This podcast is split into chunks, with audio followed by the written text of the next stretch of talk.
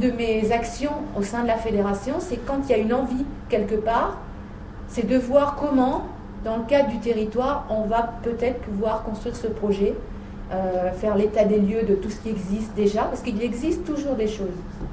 Parce que des images, il y en a plein qui sont faites. Il y en a par les, par les jeunes, il y en a par des particuliers, il y en a.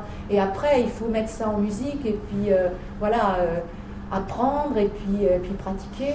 moi, je ne suis pas du tout une professionnelle de la comment, ça, comment ça se passe par exemple On a un groupe là intéressé ce soir, on aimerait bien monter. on appelle la Fédé pour parler voilà. projet.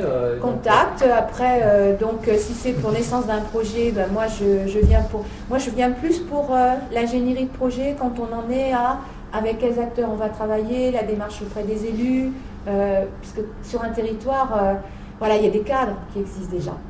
C'est vrai que moi, ça m'intéressait aussi beaucoup de venir ici parce qu'on est dans un parc, euh, il y a un pays, il y a... parce que chaque fois que je me déplace quelque part, je regarde toujours le contexte hein, et les acteurs aussi, mm-hmm. forcément.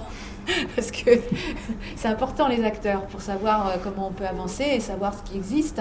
Et euh, moi, ce qui m'intéresse aussi, c'est de, puisque j'interviens donc dans une licence pro d'IUT sur de l'ingénierie de projet, et c'est la licence pro euh, management des organisations du tiers secteur et de l'économie solidaire.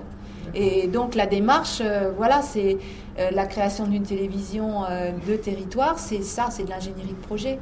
Hein. et donc on part du territoire, on part des acteurs et on voit comment faire prendre la mayonnaise quelque part.